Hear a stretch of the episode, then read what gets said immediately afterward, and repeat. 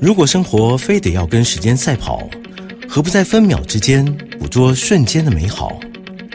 品味就是在平庸繁忙的日子里，也懂得放慢脚步，找到生活中的兴致盎然。欢迎收听《酒吧行家品味》，让来自不同领域的行家带你细细品尝生活的点滴趣味，与你共享生活品味。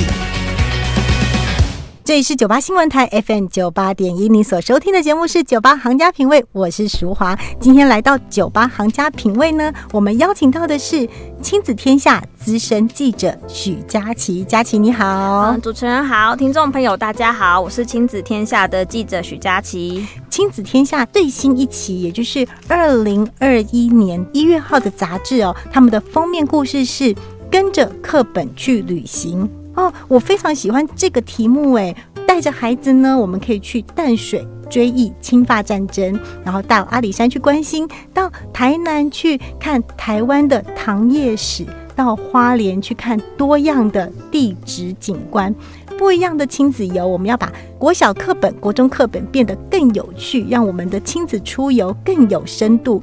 佳琪，佳琪，我先来请教一下，就是为什么？为什么你们这一期的封面故事会想要做这个专题？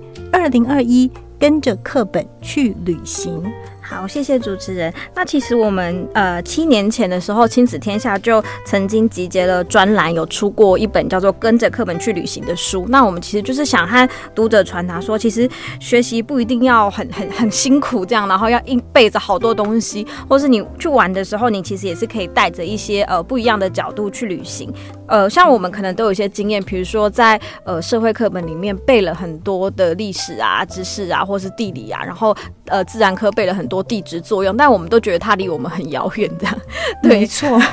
对，那其实你去现场走一遭，然后去呃看到一些地质景观的时候，你会觉得那个东西跟你很近，那你也可以借此就是去跟你学的知识做一些连接。所以我们那个时候就是做了一个跟着课本去旅行的这样题目，那其实也很受到欢迎。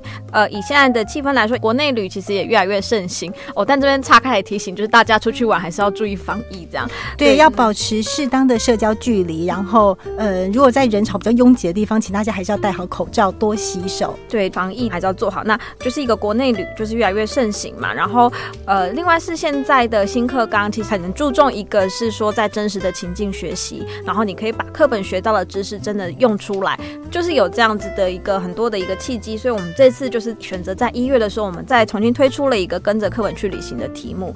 跟过去比较不一样的是，呃，七年前我们在做的时候，我们是用地区，比如说北部。然后中部、南部这样去开展出来。那我们这次是比较从学习领域出发。那我们设计了社会、自然还有 SDGs 这三大主题。然后我们去开展了北中南东总共十三条路线。我们去和老师请教，或是一些在地的文史工作者、在地的达人、户外旅行达人去请教。总共就是规划了就是这十三条路线。然后希望可以给读者们就是出外旅行的一些参考，这样子。在我们开始要出去玩之前，要请佳琪带着我们去走这个三大路线之前呢，我要先请教一下佳琪，就是你说家长带着小孩出去玩，其实常常啊，其实周末常常就会出去玩啊，走出去去到淡水去玩，可是。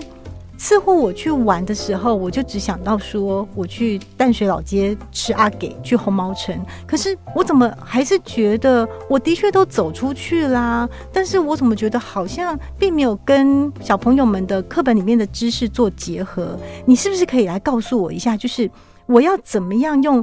亲子旅行，或是我自己走出去，我到底要怎么样去借着这个旅行，然后能够学到一些更多不一样的知识呢？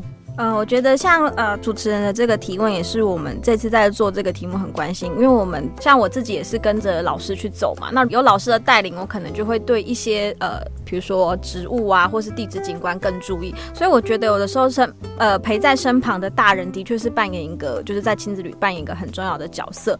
我们这次在我们的这次的杂志中，我们每一个路线我们都呃附有一个可以对应到课本的，比如说几年级的哪一个单元，那这个可以做一个事前的参考，或是我们有放一些延伸的资源，比如说呃绘本啊，或是呃像是一些书本，或是就是相关的延伸资源。出发之前，家长如果有时间的话，可以做一些事前的准备。那我也觉得是呃，直接在旅行当中，其实我们在里面有介绍了一些家长可以试着看看使用的提问的方方式，因为有的时候，呃，就是 我我自己会觉得旅行可能还是要一蛮看重孩子的兴趣，像我们在写这个文章的时候，我也会采访身边的。妈妈朋友、妈妈同事们，他们就说常常会，你希望孩子看建筑，就他就蹲在那边玩沙，因为他对沙就是比较有 比较有兴趣嘛。或者他逛一个宝特瓶，他就捡起来就可以看很久、玩很久。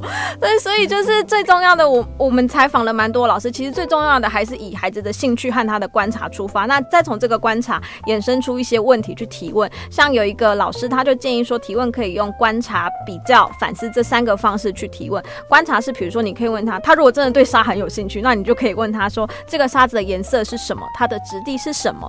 那可以比较说，哎，那你我们上次去过哪边的沙子跟这里的沙的颜色是一样的吗？就是可以做一些比较。那如果是反思的话，也可以让他想想看，说，哎，为什么这个东西会存在在这边？那如果没有这个东西的话，就是这个地方会长什么样？比如说，这个老师就有一个很可爱的问题，说，如果你有魔法棒的话，你希望这个地方变怎么样？可能就是让孩子对这个地方有多一点的联想。那这些其实是都是可以透过提问去带领的。像我们这一本杂志，我们每一条路线我们都有设计几个提问的问题。那如果就是家长不知道怎么样跟孩子开启话题的话，或许是一个参考。对，但我们有一个老师提问说，呃，他的提问我觉得也很有趣，是他建议家长可以试着去想想看，你在孩子这个阶段你自己感兴趣的东西是什么？哦，对，你小时候的时候是对车子有兴趣吗？你在小学的时候你是你自己喜欢看什么吗？那也许你那个时候感兴趣的东西跟孩子现在会好奇的东西可能有一些雷同，那你们就可以做一些讨论跟呼应。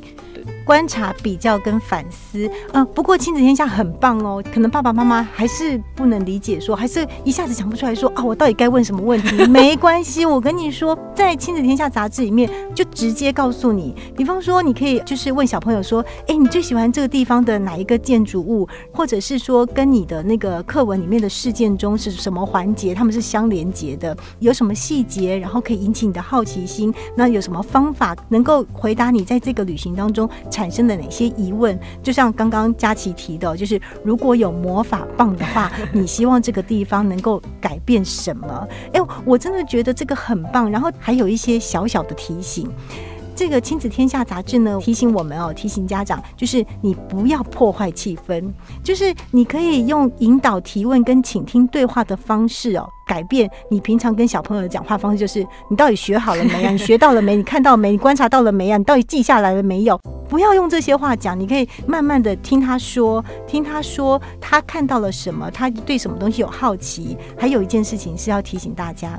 大家不要只记得到了每一个景点，第一件事情就是拍照打卡。他说：“真的不要先做这件事情哦，大家可以好好的看，好好的听，享受这一段旅行。然后呢，还有一件事情是不要催促孩子，孩子慢一点没有关系，你可以用微笑跟鼓励陪伴他，在这旅行当中跟他的脑内有哪些的连接，可以一起观察，一起思考，让他慢慢的想，不要催促他。”不要一直赶着他说快点快点快点，我们要到下一个行程了，快点快点快点，来不及了，没关系，我们放慢脚步，慢慢看。那么还有另外一件事情也很重要哦，就是我们的行程呢可以排的松一点点。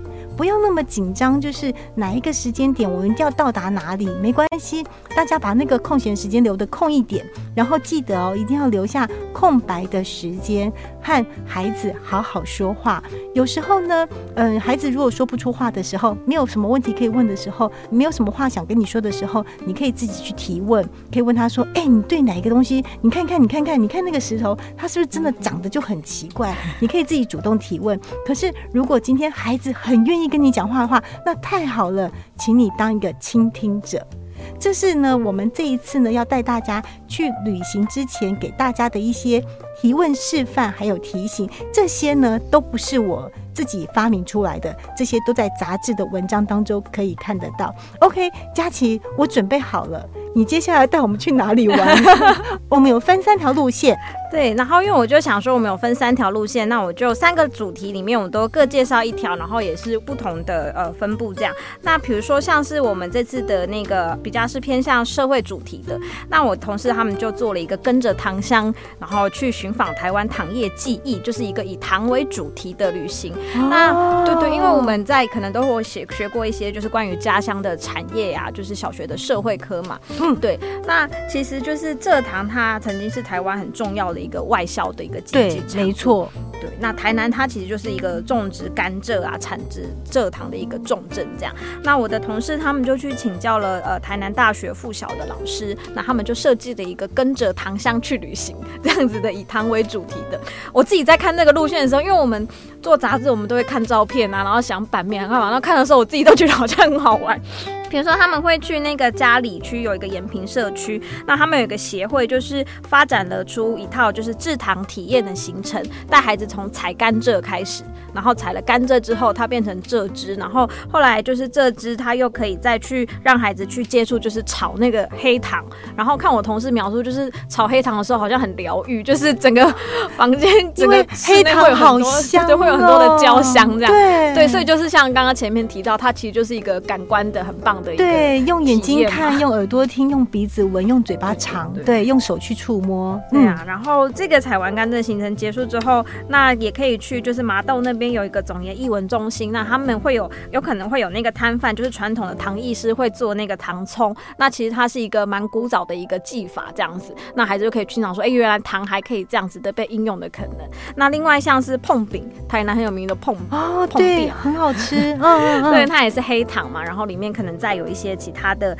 呃馅料等等，那这也是一个特色。然后另外它也可以再去稍微远一点的，是有一个乌树林的休闲园区，它有一个五分车，它是以前运送就是甘蔗的一个那个交通工具，这样，所以它就是围绕着一个以糖为主题开展了一个很丰富的行程，这样子。刚刚佳琪说到就是运甘蔗的五分车，就是五就是一二三四五的五分呢，就是分数的分分钟的分五分车，那。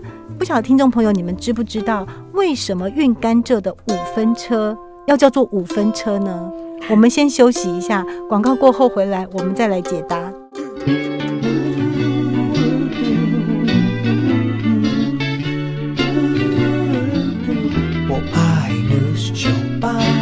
欢迎回到九八新闻台九八行家品味的节目现场，我是淑华。今天来到我们九八行家品味呢，是亲子天下杂志的资深记者许佳琪。佳琪呢，今天带来亲子天下二零二一年一月号封面故事是二零二一。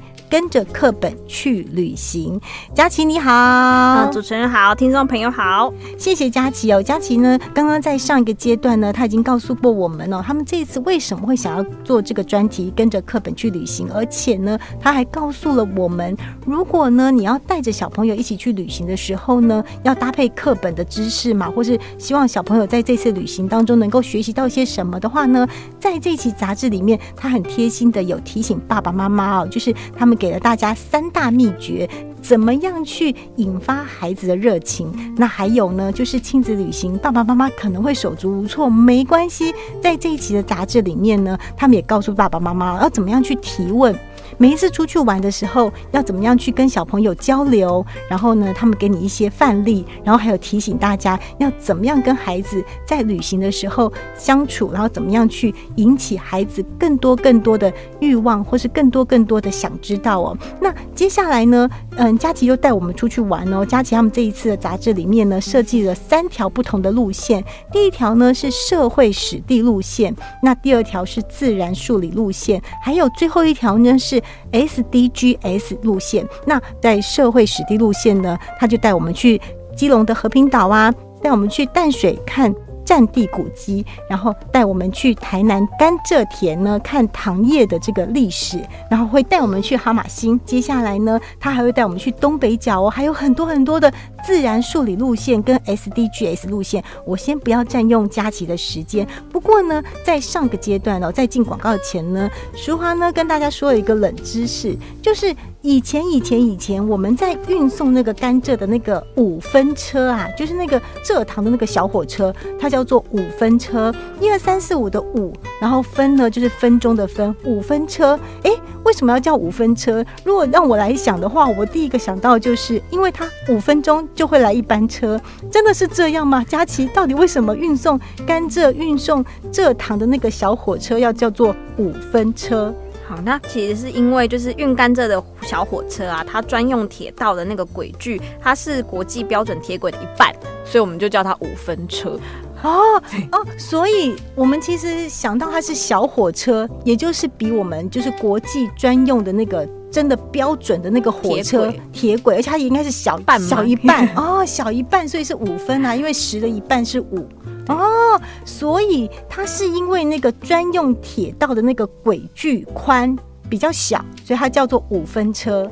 对，那我们其实我们就是这次我们在我们这个路线里面啊，就是为了也是为了增加一些呃补，可能是补充知识，也有一些趣味性，所以我们在一些路线里面，我们都有安插类似的这种呃小知识、冷知识，然后可以供大家做一个延伸的阅读跟参考。这样，可是很棒哎，比方说我就不知道啊。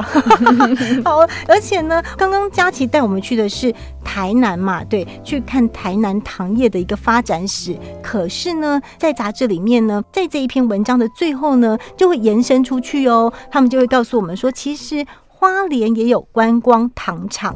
有这本杂志的好处，就是你有时候可能还不需要去 Google，你就可以知道相关有哪些东西。接下来呢，我们要去走一条叫做自然数理路线哦。我自然数理最差了，佳琪交给你了。我们接下来要去哪里玩？好，那我就啊带一下，就是我们可以去呃，像自然数理路线，我自己走的是那个东北角的路线。那东北角它其实有很多很漂亮的那个自然的景观嘛，就是地质景观。我这次是跟着一位高中退休的地科老师去走这个行程。其实老师就会带我去观察很多的岩石，就是去赏岩石。对，那我们这次其实走了南雅奇岩、鼻头角步道、龙洞湾甲步道，再走到芙蓉去。它其实就是一条就是路线，它其实每个景点的间距，它都就开车大概都五到十分，就是很快。哎，对，这条路线其实对我们大。台北地区来讲是很方便呢，就是很快就可以到达的一条路线呢。对，而且附近像是九份啊、金瓜石，其实沿途就非常多的景点可以可以去玩。对，那我们这次走这，其实光是走鼻头角步道跟那个龙洞湾的那个步道啊，其实你光看那个走步道跟看海景，自然其实就会觉得很疗愈了。对，那这是地科老师带我们走，他其实是带我们用一个不同的视角去走这个路线。比如说可以去观察是鼻头角这边的步道跟龙洞湾那边的步道，他们两边的石的颜色跟质地有什么不一样？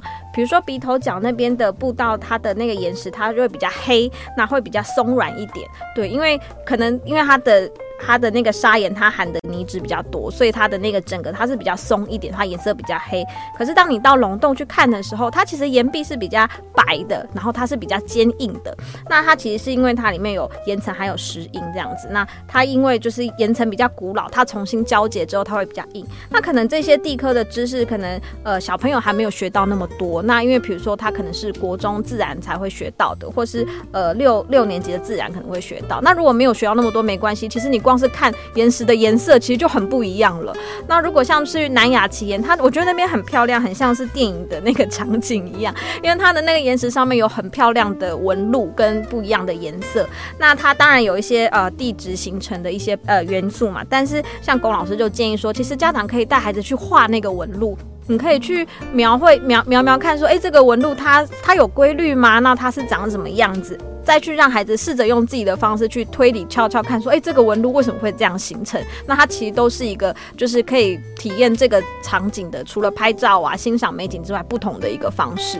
基隆东北角这一带呢，其实我也去过啊，也不止去过一次两次。可是我这一次打开杂志之后，我才发现，因为有同时有对照图，就是《亲子天下》杂志的摄影帮我们直接拍好喽。他告诉我们说，鼻头角这边呢是这个岩石，然后接下来你看到南雅奇岩，就是刚刚佳琪特别提醒大家，就好像是电影里面那个特效场景那个地方，南雅奇岩，它拍下来的那个照片呢，我们就可以看到那个岩石是另外一个样子。接下来，大家如果去福隆海水浴场，大家记得吗？每年夏天都会有一个沙雕艺术季。那么在这边呢，又是沙，所以呢，我光是打开这一页。哎呀，我就发现到好美哟！原来有这么大的差别，为什么以前我都没有注意到呢？然后呢，刚刚佳琪有提到，就是在这一次就是带《亲子天下》杂志去参访导览的这个老师呢，龚老师龚慧敏龚老师哦，他提醒大家，其实学会观察比记名字还要重要。所以大家其实真的就是走去看呢，你就走去看之后，你就会记住。虽然说，也许你的小孩现在才三年级、四年级，还没有学到这么深的这些课题哦，可是你就走去看，我真的觉得南雅奇岩的那个岩石真的太美了。嗯，我自己去也觉得很美，就是跟着老师去，然后就觉得哎，很多场景它可以用不同的角度去欣赏。但是我要提醒大家，是东北角，就是在冬天的时候，真的东北季风很大，然后天气常常会对，但是也可以让孩子事先去查一下气象，去看看东北季风的那个风风是什么，因为这真的就是因为我们这次去采访，刚好是在冬天的时候，然后就 对，好冷，对对，就还蛮冷的。因为我们两个人呢，就是舒娃跟佳琪，现在坐在录音室里面。所以我们两个就很安逸嘛，反正在录音室里面也没感觉。可是我现在一想到，对，东北角那边风好大，如果是冬天刚好有寒流来的话，应该会比比差啊。没关系啊，我就先把这本杂志买好、放好、收好，等到春天或等到气候暖一点的时候，我再去看南雅奇岩。我真的。一直重复南雅奇岩真的好漂亮，我一定要去看南雅奇岩。为什么我这些日子真的白活了？为什么以前我都没有发现它呢？好，在这边，在我们去参观东北角的时候呢，亲子天下又提醒我们了：如果你看完了岩石跟沙滩还不过瘾的话，大家记得我们可以拐个弯去金瓜石的黄金博物馆看矿物。哦，这个真是细心的提醒，要不然可能我开车开到基隆，看完了岩石跟沙滩，我就回家了。不不不，大家不要回家，大家可以再继续去九份金瓜石走一走，我们去看黄金博物馆。我们就会做一些就是延伸的景点跟主题，它其实也是可以，就是大家可以自己组合到你们的那个行程当中，我觉得也是蛮好。因为像是刚刚讲的那些，它都大部分是比较户外的行程嘛。那其实如果想要到室内的，可以去像是芙蓉游客中心，或是像是黄金博物馆，他们是有一些室内的展馆，对，然后都是可以就是互相组合搭配，这样其实也都蛮精彩的。嗯，对。接下来呢，我们要去最后一条路线，哎，不对，我要跟大家说，就是。自然数理路线这边呢，不是只有东北角哦。嗯，这一期亲子天下呢，还会带大家去台中中央公园。你没想到吧？我们要去台中中央公园学数学，然后呢，我们还要去阿里山看天文景观哦，去看天象是怎么一回事。那接着呢，还会带大家去花莲哦，然后我们去看花莲的多样的地形。还有另外一个很好玩的地方，亲子天下要带大家去潮州农场生态之旅，要去观察蜜蜂、火龙果怎么授粉哦。就是我们一天哦就可以看片动植物的繁衍。好了，这是自然数理路线。我本来以为自然数理很难，我很讨厌他们，我以前念书都学不好，但没想到我在这里面呢看到了不一样的东西。对，像刚刚主持人提到的那个台中的那个中央公园学数学啊，也是我们的同事去请问一位那个数学老师。那那其实中央公园它是去年才重新开幕的，在开幕的一个景点。哦，它是去年才开幕的吗？就是呃，它就是有一些新的新的那个就是景观这样子。那比如说它的游客中心就很像大家有那个方格的那个笔记本嘛，就是方格笔记本立体起来的那种感觉。对，那其实，在那个游客中心，它的那个形状，然后它可以去观察点线面呐。或是面积、体积的这一些，可以带孩子去观察。那它有一个很漂亮的，像大家如果翻开杂志，应该很快就会被那个照片吸引。它是一个那个呃彩色的一个那个迷宫，然后这个迷宫的话，它其实是它除了那个彩色的光影很漂亮之外，那它其实也可以，如果你的孩子就是那种数理，就是特别喜欢数理的话，你可以让他在里面走迷宫，然后用坐标的方式去想想看，我要怎么走这个迷宫。它其实也是一个就是看这个地景一个很不一样的角度，对，所以我们就是设计了一个数学路线。这个地方太有趣了，还好还好，我今天有访问亲子天下，要不然我不晓得有这么一个新落成的地方，哎，太特别了。这个迷宫啊，嗯，就是大家可以走进去玩，同时呢，它还有不一样的这个玻璃的颜色哦。我想进去里面真的是一个梦幻的数学教室。对，就这个老师设计的这个，就是带我们走这个行程，然后我们都觉得很惊艳。就是原来数学它也是，就是这个主题，它可以就是走到我们的生活这样子。佳琪，在你还没有去采访之前，你知道有这个地方吗？我都不知道，对嘛？也听同事的分享，都觉得哇，这些老师好厉害啊，这些达人好厉害。对呀，真是好。我们要去另外一个，我真的听不懂哎。佳琪，什么叫做 SDGs？因为最后一条路线你要带我们去 SDGs 路线，那我们先来简单认识一下什么叫做 SDGs，好不好？好，那 SDGs 它其实是联合国提出一个叫做永续的一个那个发展的目标，它就是有一个概念是说，就是当这个世界如果要继续永续发展的话，我们有哪一些面向是我们需要注意的，有哪一些问题是我们就是需要正视的。那大家就是世界各国一直就是这些面向的问题都去关照，然后合作的话，那就是我们的世界就是可以更好这样。对，那像它里面其实有很多不同的指标，比如说像是呃消除贫穷啊。然后或是减少国家间的不平等啊，或是保护就是海洋资源啊，各种很多都是一些很重要的议题。那因为我们现在呃在教学现场看到越来越多的老师会结合这个 SDGs 去设计课程，然后让让学生去想说，呃，如果我要解决这个问题，我面对这个问题的时候，我可以做哪一些行动？我可以从我自己身上做什么事情？我如果想要，呃，就是保护我的生态环境、海洋资源的话，那我从自己身上我可以做什么事情？可能是减速吗？那我可以发展什么样的一些就是做法？这样子对，所以就是有越来越多，我们就在教学现场看到有越来越多老师应用这个 SDGs 去设计他们的课程，所以我们这次就特别设计了以 SDGs 为主题去开展的路线，这样子。好，我还是没有很懂，虽然佳琪已经告诉我了，就是永续发展目标，这是联合国。在二零一五年提出十七个永续发展目标 SDGs，我还是没那么懂。我们实际去走好不好？你要带我们去哪一条路线？然后告诉我们这背后藏的这个 SDGs 它的含义是什么？我们先去哪里走？好啊，那我们就先走缅甸街。缅甸街哪里有缅甸街？呃，在中和华新街，它又被真的吗？在中和就有这么一条？哦，好好好，那我们先去中和。好，对，那这个也是同事带回来的照片，我们也都觉。觉得哇，好棒哦！因为它有很多很看起来就是好好吃的这个食物的照片，这样。那其实呃，我们先谈回 SDGs，它其实有一个指标叫做就是减少国内及国家间的不平等。就是面对这个指标，其实我们就是对不同族群文化的认识理解，它其实是一个很重要的事情。对，那我们去走这个中和这个华新街，它又称作缅甸街。那因为它有一些呃社会的背景，所以那边就是在那个区域，它有很多就是移居来台的缅。店的华人跟后代，所以他们那边开展出来，比如说饮食啊，或是开了一些店啊，生活的一些技能，他们就会有一个啊蛮不一样的文化。对，所以我们同事就是去走那个街区。那现在那边其实也有办蛮多的，有蛮多就是导览或是一些相关的绘本资源。就是你在走这个街之前，你可以去预约导览，他可能可以更深入的去了解那边的历史文化背景，然后去认识那边。对，那我同事这次他走了几个行程，然后我自己也觉得很有趣，是。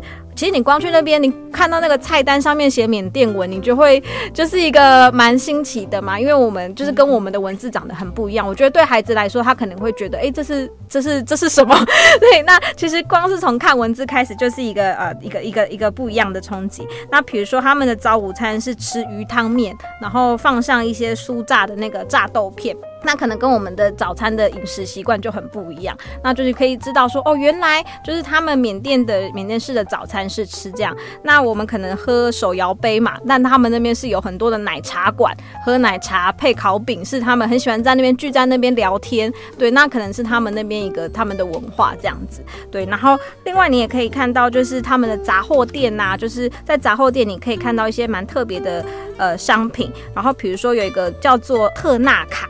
它是就是缅甸他们的一个防晒美容的圣品，就是会可以抹在脸上，这样我们的呃我们杂志里面就有小朋友就是抹在脸上防晒很可爱的照片。对，那像呃刚刚有提到是我们在杂志里面我们会设计一些提问单嘛，像缅甸街这一条的提问，我们就会问说，哎，缅甸人早餐吃什么，和我们吃的有什么不同？那呃在缅甸的杂货店里有卖哪些日常用品，可能是你比较没有看过的，你带孩子去走，然后带他去做这些观察，他其实就。就是一个认识异国文化的开始跟开端。那透过吃，他可能也会有更就是不一样的体验。这样子，现在在国小啊，其实呃，我不能说所有的国小都会啦，但是我知道的国小呢，在国小里面其实会有这样子的时间，会邀请新著名的孩子的爸爸妈妈来分享。其实我觉得非常的好，然后来分享，然后让我们知道说，比方说越南他们有什么特色，然后泰国有什么特色，然后马来西亚又是什么特色。可是，在学校里面只是。请妈妈们来到教室里面跟大家分享，那